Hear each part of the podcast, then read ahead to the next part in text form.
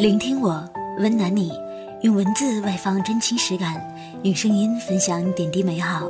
我是 DJ 飞扬，岁月有声，你在哪里？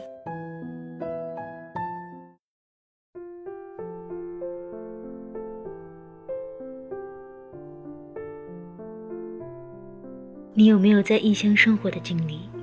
一个人在街角的咖啡店驻足，一个人在跨年夜去看烟火。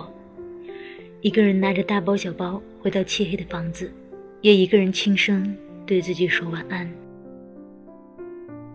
我的朋友栗子，在离家八百公里的一座城市上班，工作日衣着得体，光鲜亮丽。周末犒劳自己的方式，却是一顿路边的煎饼果子。我不是说煎饼果子不好吃，而是说他的生活方式代表了一部分在陌生城市打拼的我们。有人在外求学。也有人在外工作，世界之大，再舒服的床也不是家。但我们为了眼下的生活和远方的田野，总要经历一段远离故乡的时光。我的朋友心儿说，在陌生城市过着一种看似绚烂夺目的生活，好像和栗子的状态很像，但还是有些不一样。像心儿这样的普通白领，在陌生城市拼搏的绝不占少数。习惯了朝九晚五的他们，在公司和宿舍间来往。我好奇地问他为什么称住的地方是宿舍。他说，在他的本能反应里，家应该有妈妈的唠叨和爸爸的吐槽，而租来的房子连阳光都没有，怎么可以和家相比？我想也是，虽然租来的房子算不上糟糕，但到陌生城市打拼，还是应该有承受孤独的勇气。我特别佩服他这种初生牛犊不怕虎的勇气，这种勇气来源于他对当下和未来的笃定。他知道未来不易，但他却敢于承担不易。心儿没有男朋友，那天还开玩笑的说自己修得好马桶，搬得动衣橱，还有男朋友干什么？实际有没有男朋友和具不具备修马桶的能力没有关系。在陌生的城市里生活，照顾好自己是最基本的能力和要求。今天看他发了条朋友圈，图片中的他在小剧场看话剧，配图是一句台词。他说：“很多人羡慕他还有这种闲情逸致来看话剧，但没人知道，每次回家之后，他都觉得孤独。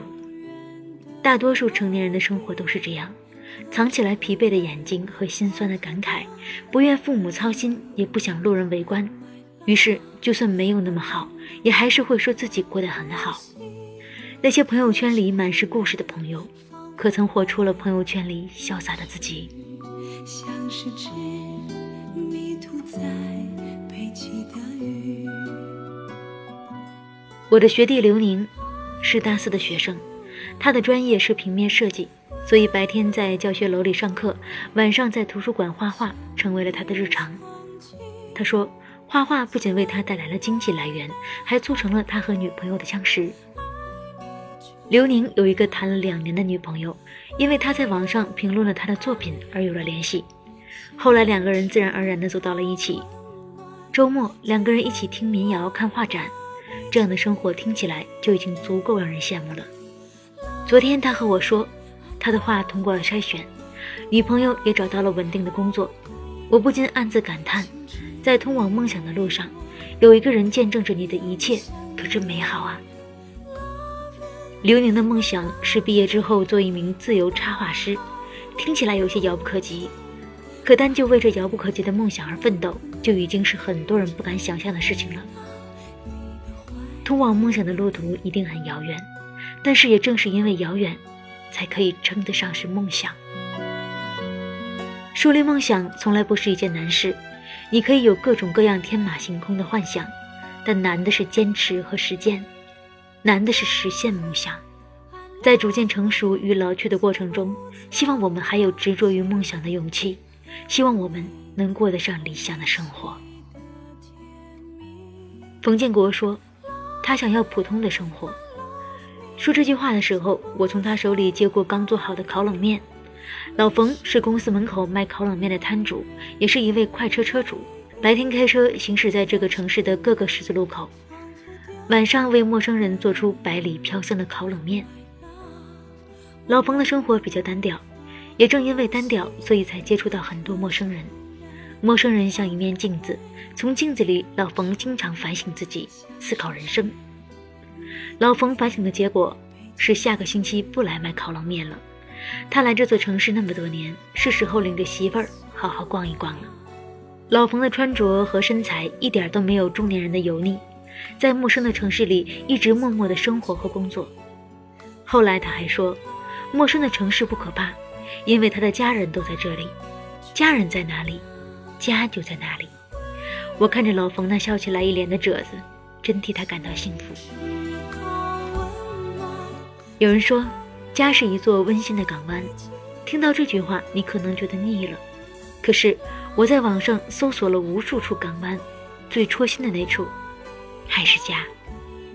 不管你现在是为了眼下的生活，还是为了远方的田野而奔跑，都希望你在这座陌生的城市里活出自己的样子。也正是因为无数个陌生的人齐聚在这座城市，它才有了自己的风景和温度。我们在一座陌生的城市里，因为种种原因而拼搏，过着不好不坏的生活。很多人感受过这座城市的冷漠，但还是选择留下来了，因为还有数不清的美好回忆和最珍贵的情谊。难以割舍。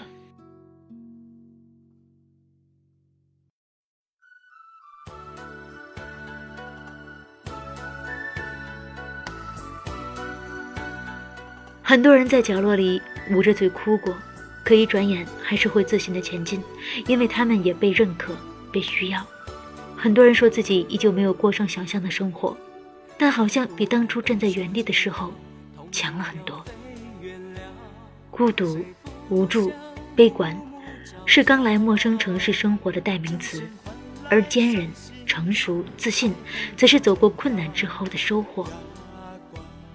我们都曾经历过人生的不如意和独自打拼的落寞，但好在生活不会亏待每一个真心努力过的人。希望我们都能在陌生的城市里遇见很好的朋友，结识志同道合的另一半，取得让自己满意的成就。希望我们能早日摆脱陌生感，逐渐在这里活出自我。